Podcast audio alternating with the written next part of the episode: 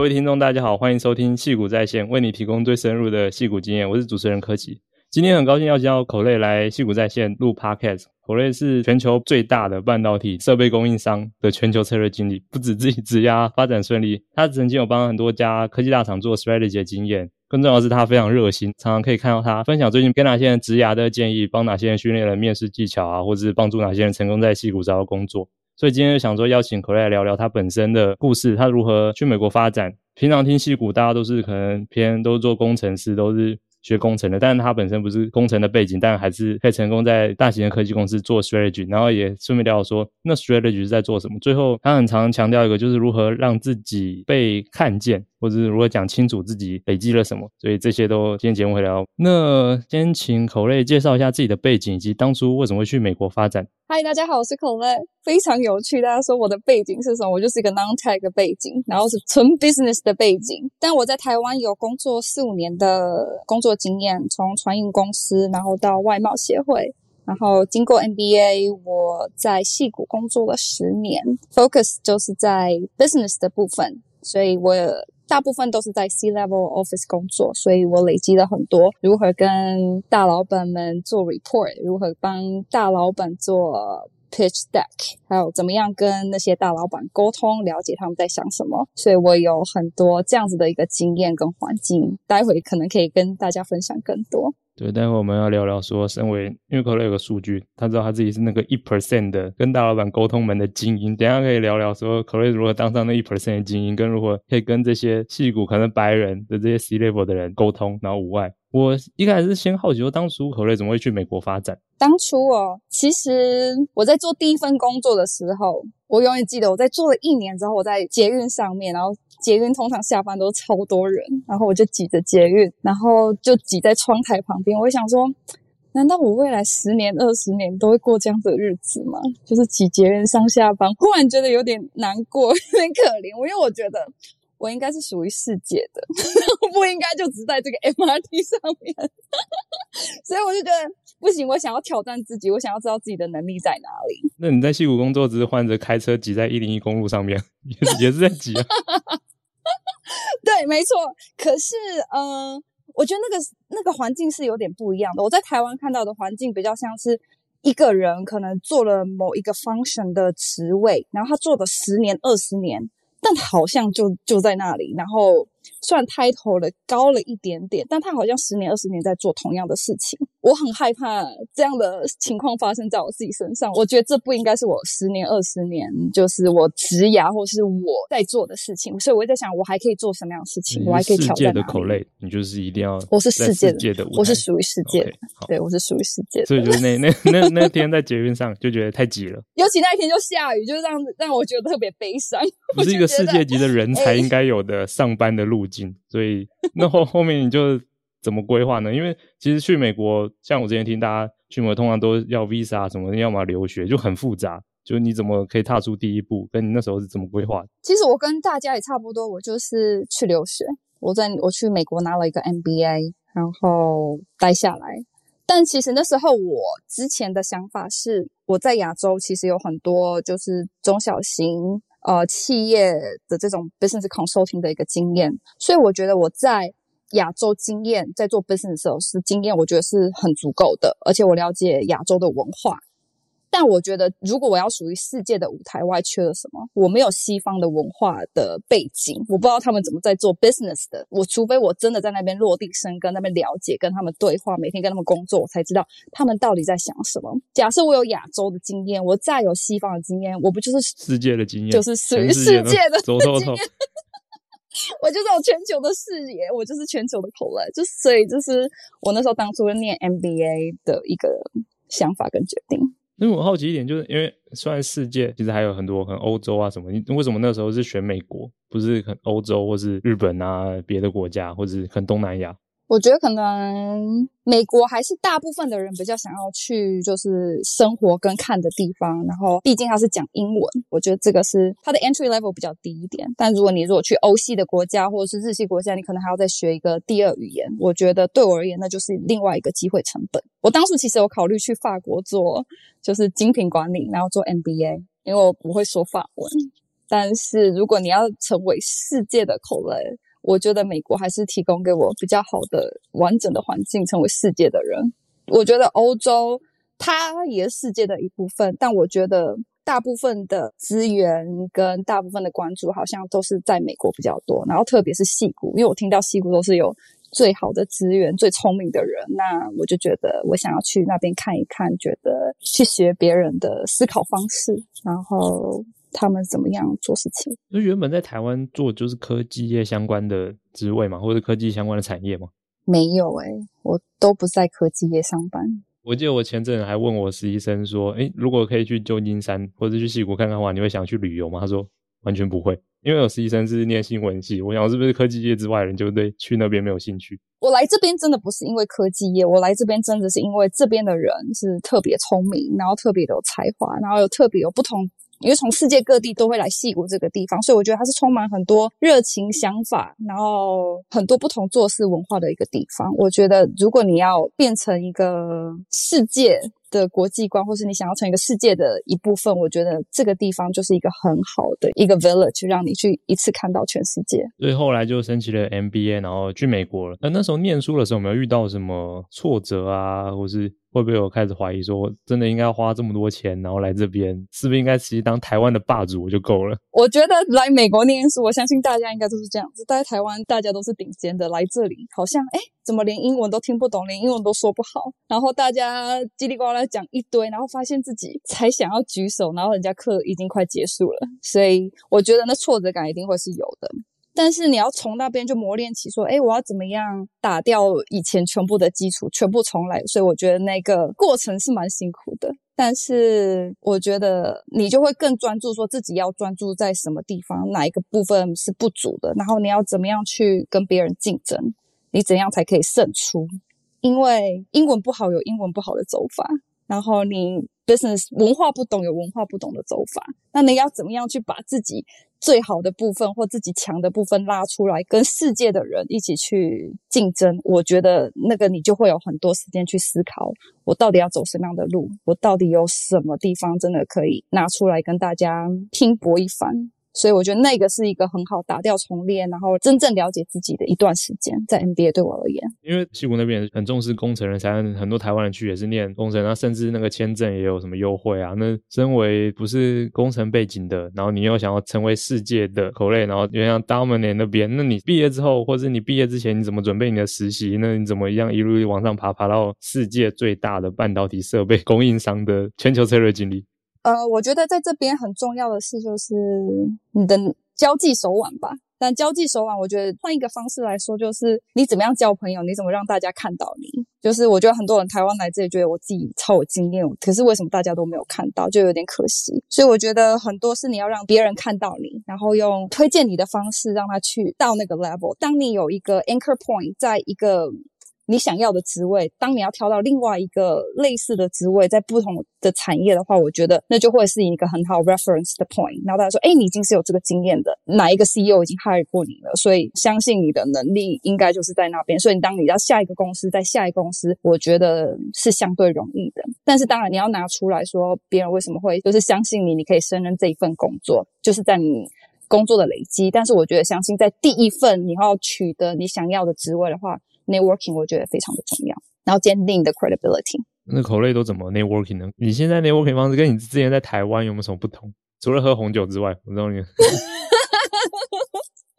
networking 的方式，首先我觉得你到一个新环境，你要先去了解哪一些人可能对你的职业有帮助，哪一些人是跟你有话聊的。你不需要跟整个公司当好朋友，你不需要跟整个部门都很熟络。可是哪几个是你聊得来的？哪几个是他的经验会对你有帮助的？Maybe 你聊不来，你要怎么样想办法跟他聊得来？我觉得我做了很多这样子的功课。那做了很多这样的功课，等于说你一直在观察。那你的观察是说，不是说，诶，这个人的做事是怎么样？你要观察说他需要什么东西，你什么可以帮助到他？然后他在做什么样的事情？然后你可不可以从他身上做的事情，你可以比如说协助他，或者是你可以 pivot 他，或者是说你可以学一点。然后跟他来一起来讨论，我觉得 small talk 很重要。可是如果你没有实际的东西，其实那个都大家都流于在很表浅的交际上面。我觉得那个不是一个很有效的方式。所以就说 networking，我不觉得是一次要练认识一百个人、二十个人，可是那关键的五个人，你要怎么去跟他交往？你说的东西是什么？你每次跟他讲话的 message 是什么？你要给他的印象是什么？你要让他感觉是什么？我觉得这很重要。你要帮自己先设定好你的标签是什么。比如说，我记得我第一份工作的时候，跟我老板的秘书，我希望他认识到我说，哎，我是很 data driven 的人，在老板的眼里，他可能没有那么多时间整理这些资料，那我可以提供。这样子的一个就是 insight，或是这样子的一个呃 visibility，或者是一个 overview 给他们，那他们就说，诶，这个是一个很棒的东西。那你就常常跟他了解说，诶，现在老板到底在做什么？他现在在意的是什么？他现在开的什么会？他现在担心的是什么？你要去常聊这个东西，然后你才有机会，就是让别人看到你，你有才有机会发挥。所以我觉得这个蛮重要的。所以听起来，身为一个世界的人才，就是要常观察说，老板现在在担心什么，那你可以怎么帮我解决？但是从有可能学校，然后培养到你可以有这个能力，就是观察到这些 C-level 人想要什么，跟你可以在脑中 coordinate 想说你要怎么解决这个能力要怎么培养？你平常会什么特别可能看什么财经大师的书吗？还是你是怎么培养这个能力？我觉得我的能力是。大家都可以培养的能力，但我觉得大部分的人会觉得我可能是一个 extrovert，就是我是一个外向的人，然后很能跟别人交际。但是我觉得其实我是一个内向的人，或者是我内向跟外向的成分 maybe 是五十五十。所以其实我有很多人格特质是比较像是我是在观察，我是在看大家怎么去做。所以我觉得。嗯，如果要培养这个能力，应该是说你先静下心来，先了解一下你的环境，不要躁动。但我相信台湾人不是一个很躁动的一个特性的人，对他们，但是过于安静不太好。就是你要先了解之后，你要想看看我下一步要做什么，而不是都在观察。但有时候观察很多，但没有做没有用。但你做了很多，可是你没有很详细的观察，你得不到别人的心。所以我觉得你平常就是要观察在做什么事情，然后抓几个，他是你的 key person。然后你才能去帮助你往下一个你的目标前进，不管是在工作机会的得取，或是 promotion，或者是得到更好更大的机会，outside your company 都有可能。那因为另外一个很重要，对美国那边文化来说，就是 small talk 嘛。那你是你怎么开始培养说你 small talk 的能力？就我之前还有听到说，可能呃，在有个朋友，他就听那个台湾的创业家，可能跟他约会议时间，然后聊他的事业，他就觉得说，怎么他们。台湾人一开始就直接一直噼里啪啦讲他的事业，就是完全没有先留可能五分钟先聊天一下什么。虽然他没有觉得不好，但他觉得怪怪的，所以感觉这还是有些文化不一样。就是对可能美国人来说，或对矽谷那边来说，你还是你不能太那么刻意，就是能看到每个人就开始说我是做什么的，那我我可以怎么帮助你，你怎么帮助我？可能大家还是要有一些 conversation 的空间，但是要怎么想到 conversation，我感觉这也是个能力，因为可能像我在那边 的时候，我有的时候就觉得我也不知道我要讲什么，我我什么都懒得讲。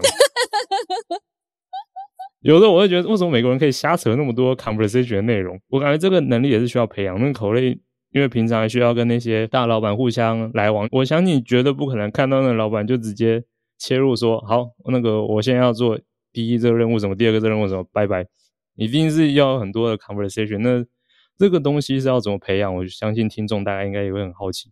我觉得这个 small talk 的培养，大家都说哦，聊天气啊，聊食物啊，这个可能就最 safe，然后就聊家庭。大部分美国人在刚开始大概都是聊这个东西，然后之后比如说聊天气，我说哦，最近天气。不是很好，他就说哦，对，我的树倒了啊，我可能叫谁来再帮我修我的什么树啊，再砍什么树。然后另外说哦，对，我们家的院子，诶，他们就聊起来了。如果现在天气很好，哦，我带我们家小孩去哪里玩，哦，真的很棒，他们都玩得很开心。说，诶，对，我的小孩，他们通常都是聊这种东西。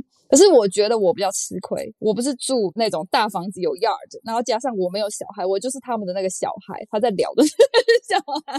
所以每次他们在问这些事情的时候，对我而言，我觉得蛮难。搭上的，那我觉得以食物来出发，就说哦，最近去吃的什么餐厅，真的很棒。然后说怎么样的，他那个怎样的气氛，然后米其林一星大概是怎么样？为什么评比它是一星？一星跟二星的差别在哪里？二星跟三星，就这样就有很多可以聊，因为大老板都会去这些地方，那他们。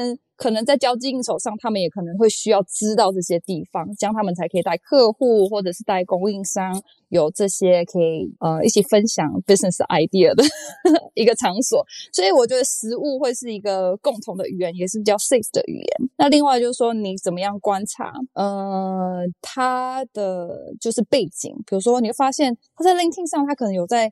帮别人做 mentor 或者是在做 coaching 一些事情，哎，你可以跟他谈一些这个东西，或者说，哎，我发现你以前是在学什么的，你就可以从他的 LinkedIn 上面去了解说，哎，这个人的背景是什么，或者是他以前念过哪一个学校。他住在哪一州，然后你可以跟他聊那一州的经验，比如说那一州的球赛呀、或者是那一州的人事实地物，就是你要去找一个共同点。像我以前在 SAP 的时候，在在 CEO Office 工作，然后老板跟老板要见面，但老板不可能一下来就有 small talk 的内容，所以我们都要帮他准备一些，比如说。呃，这个老板他的小孩最近去哪里上学了？他的小孩最近在上 tennis，或者是说，诶，他最近换了一个 title，就是你都要很了解他发生了什么事情，帮老板。那老板跟老板之间就说，诶，Hey James，我知道你小孩最近去哪里了，恭喜啊什么？他们就有这种话题，就是你要帮老板准备他的 small talk 的讯息。所以我觉得也是一样，靠观察，靠搜寻，然后不知道就是聊天气、文化。然后运动或者是食物，我觉得这是最基本的，然后也是最好聊的。我好奇一个 scenario，就因为常要跟 C level 人一起，可能不不然出差或者参加 conference，那要是在那个场合突然看到别的也是很大厂的 C level 人，他突然走过来，然后你现在就是得想个办法跟他赶快讲一些东西，不然很尴尬，大家就这样互看。那你会讲什么，或者你通常会怎么处理这个状况？因为像我上次出差的时候，我去发现就是 Global 的 Office，就是一个戏骨的还蛮大的创投。那我在那边处理活动，就突然他们的创办人刚好经过，那我那时候就想说，哇，我要跟他讲什么？就是我瞬间不知道我要讲什么。但还好后面因为 CES 的关系，所以我可以稍微聊一下说，说最近 CES 蛮酷的啊什么的。但是如果没有 CES 啊，我真的是那个当下我也不知道我应该聊什么。但是你跟他的前提是你跟他熟吗？是 LinkedIn 的朋友，就是可能有几面之缘，但没有到可以，我不知道他几个小孩，没有到那种熟度。OK，但是有几面之缘，然后你是 LinkedIn 上面的朋友。对对对对对。你就说，哎呦，好久不见，很开心今天在这里认识你。你今天怎么会来这里？就是用很惊讶的表示，知道为什么 why why they are here，right？就是为什么他来这里。然后他就敢说，哦，因为今天怎么样怎么样。嗯，因为刚才讲聊天气，那如果是真的是这种 CEO 等级人，他们会真的想要跟你讲天气吗？还是他们很因为时间宝贵，他们很想要直接讲一些真的很有 inside 的东西？就是看在你们是在什么样的场合遇到，你们只是在路上遇到的话，大家时间都很宝贵。我觉得你要先拿掉他是 CEO 这件事情。我觉得在美国的文化是，除非他真的有事，不然他其实是愿意就停下脚步，然后跟你来有一些 small talk。我觉得这个是 OK 的。比如说你想要假设今天你遇到的口味说，哎、欸，口 o 好久不见，你怎么会来这里？你就说，那你今天在路上 traffic 还好吗？哦，我刚才塞车塞得好严重，或者我刚才发现找不到停车位，好急哦。他说，哦，他就说，哦，他是怎么来的呀？我说，哦，真的哦。然后你就可以从交通。然后为什么来这里？你说，哎，有没有什么新的？比如说这是一个会场，说你有没有什么新的好的你要去看？我也想要知道你有什么想法，我想要知道，就哎，这样就聊起来了。对，或是你会这边待多久？或者说我听说什么东西很棒诶，你有看到吗？你有听到吗？就聊起来了。我想我再照着时间轴来，那个世界的口类到了美国念完 MBA 之后找了工作，那接下来呢？你是不是后面还有搬到迈阿密？对对对，我中途我在呃西谷念书之后工作之后，我搬到迈阿密住了大概两年左右，然后在那也是因为工作的关系，那是一个很好的工作经验。再来，我才又回到湾区，因为我实在太想念爬山跟亚洲食物。因为呃，佛罗里达那边就比较像是观光胜地，它比较不属于就是 tech industry 比较 focus 的一个地方，所以我觉得可能回来戏谷，我可能有更多的发展，所以我决定就回来。那时候怎么会去呢？那是做什么样的工作？那个也是在做 business operation，有点像是 digital transformation、change management 那样子的工作。我觉得那是一个很棒的工作机会，因为那个工作机会让我得到了从零到一，然后什么都是你自己来。我自己又是在做 marketing，就是 plan，然后我自己也在做 business operation，了解每一个部门它的 SOP，然后 SAP 它的。呃，系统要怎么去设置，然后到 software、hardware，就是我全部都看，然后全部都去 supervise 是整个 change management 的一个过程。我觉得是很 down to earth 的一个工作机会，让我知道说，诶，产业在 end to end 是怎么样进行的，从客户收单、库存管理、出货、production、warehouse，然后 logistic，然后再怎么样行销，然后接到新的客户。它是让我有整个了解真实企业的一个 business cycle，所以我很珍惜那样的工作机会。那当时怎么会突然想要跑到东岸去？因为就是这个工作机会，因为我从以前的工作经验比较没有这一块，因为我觉得这是我缺少的。因为我以前可能是在产业，比如说在我在外贸协会工作，然后是帮助国家推展产业到不同的国家去，然后再来我在眼镜制造公司，那可能是在做 merger acquisition，然后在 SAP 是属于软体。但是这个是属于它是在做 vehicle sensor，所以你它是有实际的硬体的东西，所以你是可以知道从出货、下单、R&D project，然后到购买、采购、retail、wholesale，跟客人谈这个订单、库存管理。我觉得那是一个很 down to earth 的一个一个工作环境。你是我真的是穿着，比如说西装外套，真的就是很热，就去。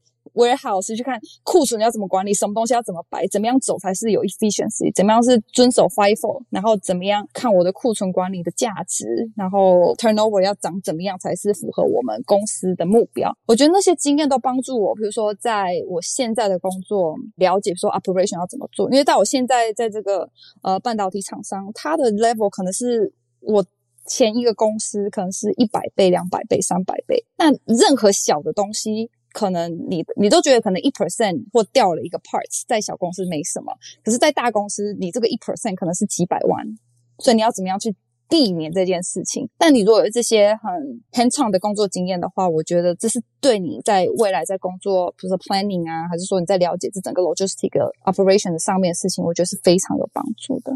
但你如果只是说你都不了解，你只是存在就做 strategy，我觉得你不会做得这么到位。但是就是因为你知道下面是怎么做事，他们大概有什么样的困难性，所以你在做 business plan 跟 investment 的时候，你就会特别注意这几个点。这边我好奇的是，可雷当时 MBA 毕业之后，你想要走的路就是 strategy 吗？这是一条路吗？还是当时你设定是什么路线？对，我设定我自己就是做嗯 chief of staff，然后做策略。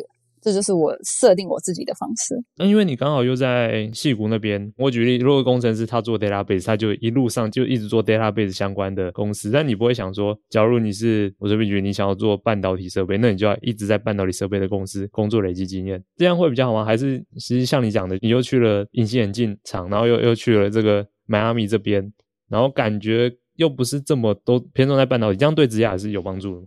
呃，其实我觉得在职涯上面有两种发展的方式，一种是平行，平行的是说，假设我是在做 accountant，你可以到不同产业做 accountant，或者说或者是你在做 logistics，可以在不同的产业做 logistics，因为我觉得那个变化不会大太多，因为它有一定的相同之处。另外一种是垂直的，就等于说我要留在同一个产业，比如说是软体，不然就是硬体，那我可能从 sales。然后做到 regional manager，然后做到 operation，然后可能是做到 CMO，然后这你是都是在同一个产业，所以我觉得在 career path building 的上面，你可以选其中的一条路，但是你不能说我要换方向我要换产业，那样你真的是从头做起。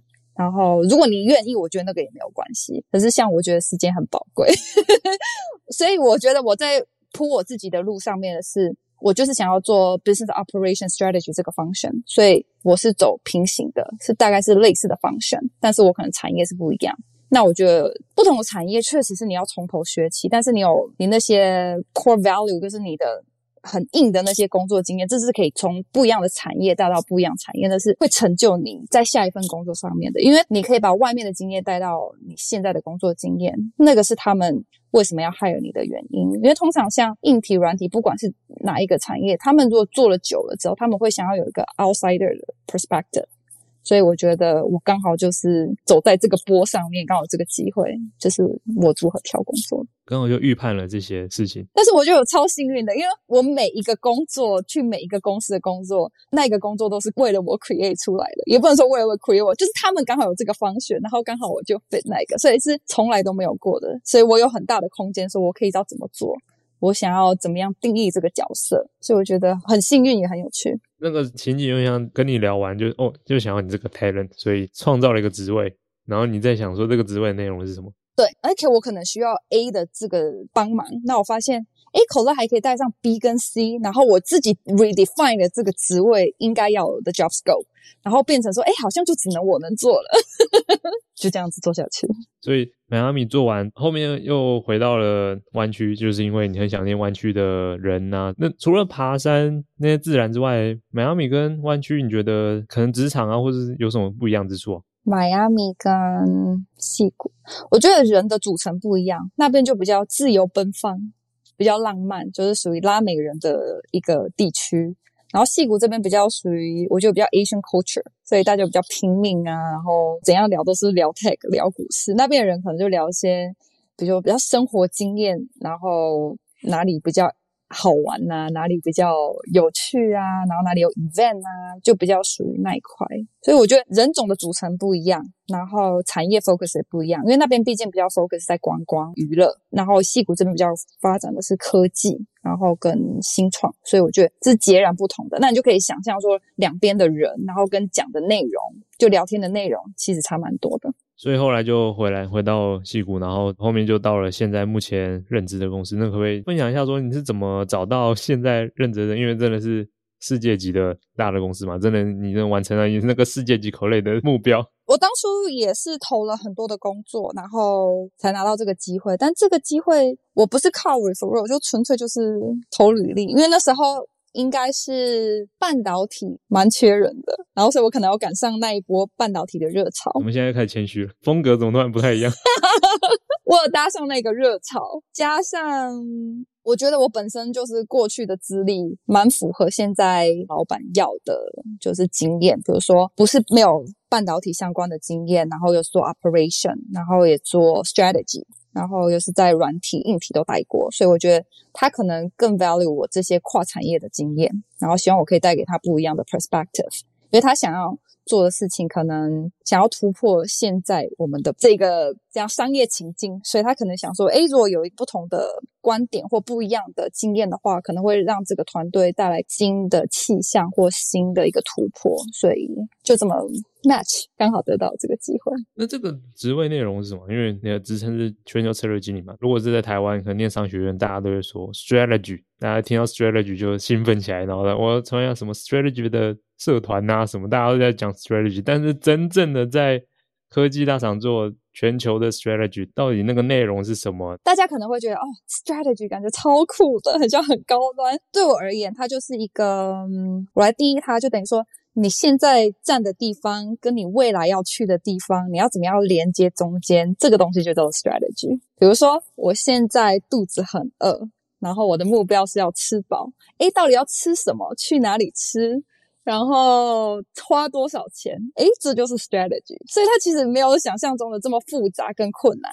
难的应该是说你要了解你现在在哪里，然后做什么。所以对我们而言，这就叫做你要做很多市场分析，然后你要做很多的定位，然后你要知道你自己的 value proposition 在哪里。然后在另外一个未来你要去哪里，你要吃饱它，你的 go 是什么东西？比如说。我想要赚 two billion，我想要赚十 billion，或者是说我的 margin 要提高到百分之八十，诶，你有一个够了，是不是？或者说我的市占率有百分之九十五，你有个够了。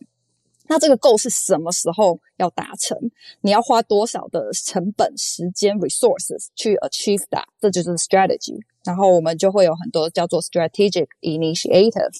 然后这个东西就是说，诶，我要做了 A。B、C、D 才可以促成某一项，就是比如说去呃达到 one billion，那达到 one billion 的话，每个部门就要开始分，就好像我我猜像 Google 他们采取就像 OKR，比如说你的 objective 是什么？比如说 one billion，sales 你要怎么样贡献这 one billion，marketing 你要怎么样去 support 这 one billion。然后慢慢分层下来，那接下来就是说就是沟通了。你已经有已经有目标，那就是沟通。所以我们做了很多 communication。那 communication 的话说，这是难的地方了。比如说，哎哎，marketing 的老板可能喜欢怎么样的方向？他可能想要他的呃产品更好卖，可是 sales 希望他的 commission 高一点点。但 product side 的话是希望说，哎。我们的 feature 可不可以不要太少？我们有更多的 feature 可以放进去，这样我们客人会很喜欢。然后发言人说：“哎，我的 budget 不能到这么高，这就是我的 budget。”那你要怎么样说服每一个 BU，然后让他们 convince 说：“哎，这个是你要走的方向？”因为走到万变有很多方式，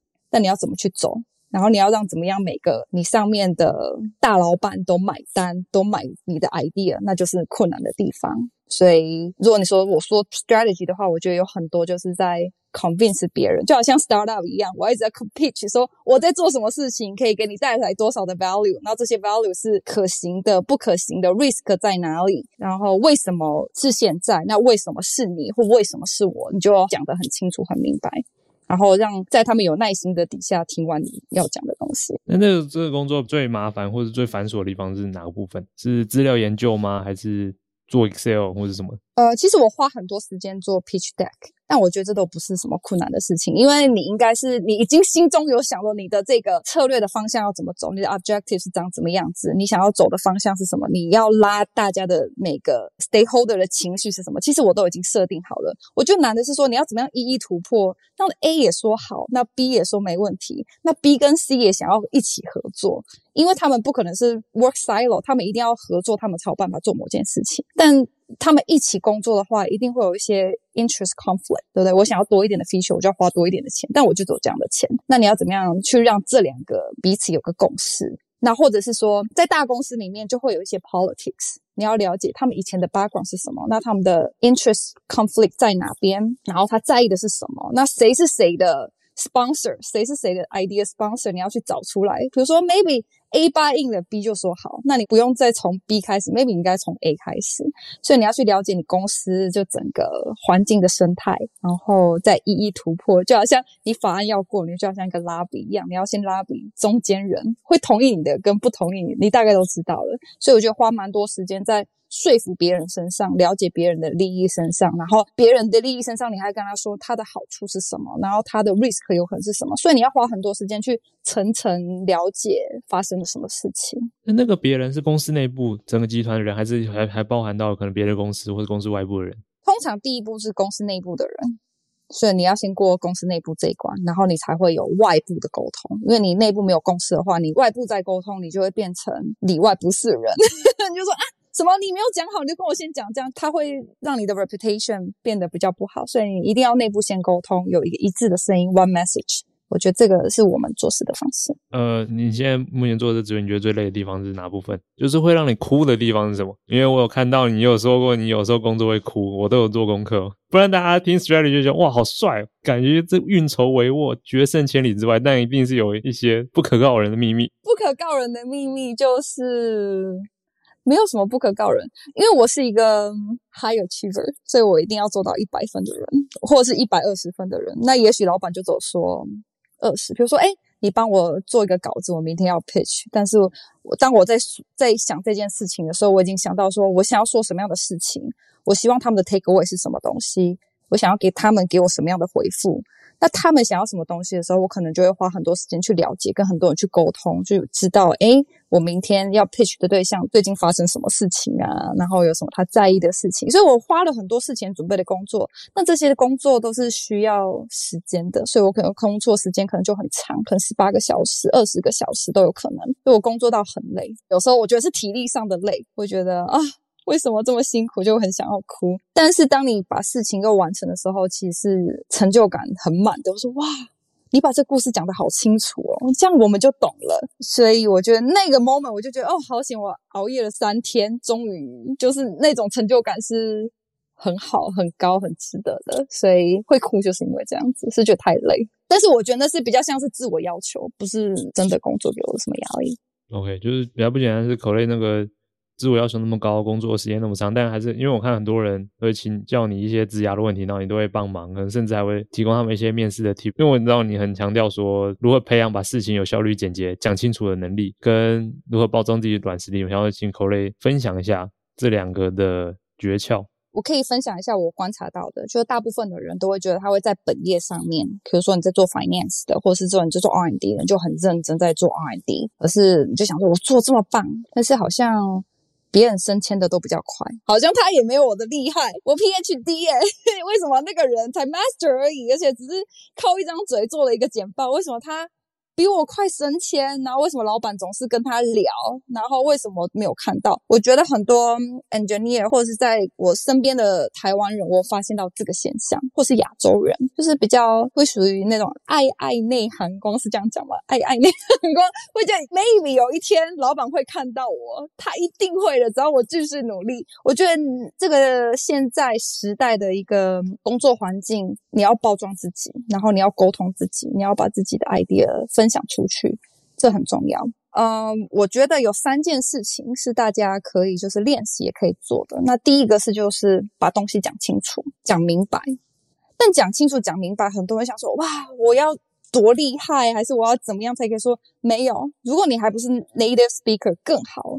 因为你没有办法把事情讲太困难，因为你的理解就是这样子点到点，你没有办法去包装，你就是个鱼骨头，没有办法包装那些很漂亮的鱼肉、很漂亮的鱼皮，这就是你的优势。所以你可以把他东西讲得很清楚、很关键，他就觉得哎，太棒了。那讲清楚的时候，另外一个事情是说，为什么别人想要听你讲东西？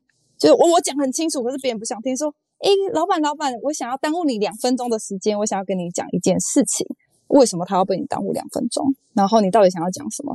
当他听你讲，他 maybe 在一分钟他就不耐烦了。呃，不好意思，我待会有会，他可能就走了。所以我觉得讲清楚的实力的 subset 就是你要怎么样了解，就是消费者的心理学，就是他为什么要去听你这件事情。那我觉得有三件事，第一个。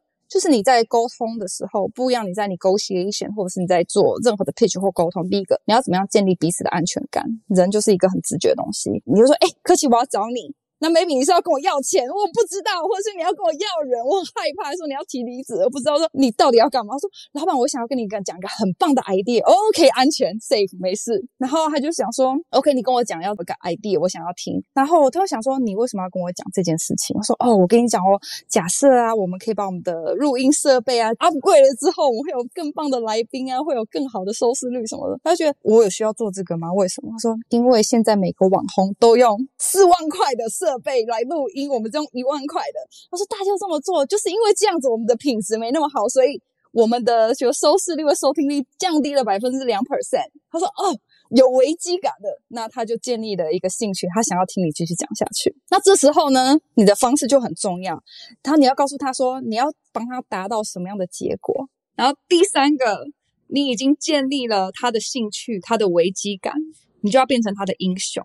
他才觉得啊，又是你。他说：“但我帮我告诉你，我找到一个方式了。我发现了有两个品牌没有那么贵，虽然多了一点点 budget，但是它也可以提升我们就是录音的 quality。那每个使用这套设备的人，他们的收视率或收听率都是多少？他就哇，你是英雄诶，他对你就会有影响。所以第一个你要讲清楚你要做什么事情，但是你要运用。”为什么别人要听你？别人不听你，你讲清楚也没有用。所以讲清楚，让别人愿意听你讲，这样才是及格的。所以我觉得这可以练习。然后这是第一个，然后第二个就是你要包装自己。那包装自己呢，就是不是说跟大家讲说我真的超棒，我是世界的口类，我超厉害，我超优秀，然后什么东西找我就对了。这不叫做包装自己。包装自己是你要在你已经。有的实力或东西上面，然后建立就你的 visibility。比如说，你写了一份报告给老板，就想说，老板说你可以帮我整理一份这个礼拜我们的 podcast 收听率状况是怎么样？OK，你可能整理的报告给他说非常好。比如说，我们从周一到周五，for example，你有每一天都在 podcast，然后你的 trend 是长怎么样子？哦，你很努力哦，你还说大概的分群是在哪里？我的群众是在哪一个地区？是哪个年纪？然后是哪一个职业？哦，很棒哦。OK，结束了。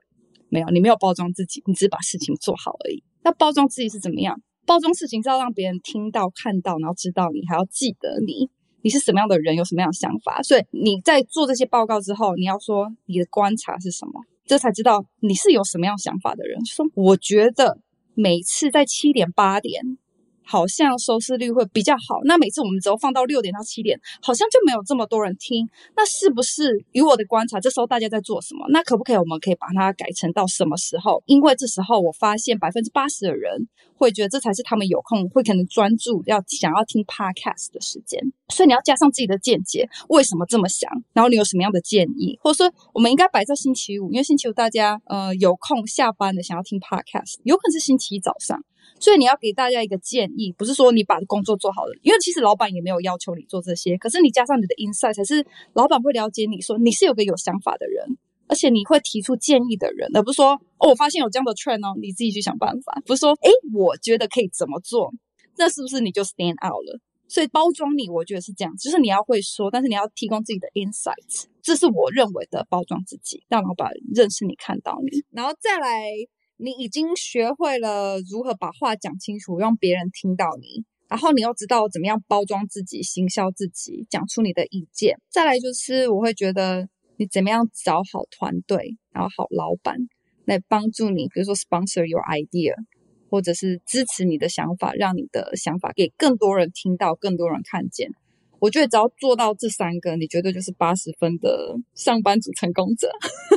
这是我的观察。因为刚刚像包装软实力那部分，举例是工作的时候，你的工作你要怎么包装自己软实力？那如果是工作之外呢？你会如何？包装自己软实力，可能像把 LinkedIn 弄得看起来很厉害啊，或者什么的，还有什么方法吗？或者是因为在求职跟求职之间，你有没有什么事可以做，然后来包装？你可能要要怎么培养？我觉得 LinkedIn 非常的重要，就是你要让大家看到你到底在做什么样的事情。所以我觉得大家可以善用一些，比如说像 Hashtag 的东西，了解说大家可能噼里啪啦的写一堆，但是真的有这么多人有这么实认真的看内容吗？你可以写一些关键字，让大家知道，哎，你厉害的点在哪边？比如说，你可能是 communication，有可能是在做 digital transformation，有可能是在做 marketing，然后有可能是在做 growth sales，还是还是 pre sales，什么都可以。就是你要把自己 hashtag 几个点，让大家看到你，就会想到什么东西。所以我觉得从日常生活中就可以了。比如说，我可能想要定位我是很喜欢 party 的人。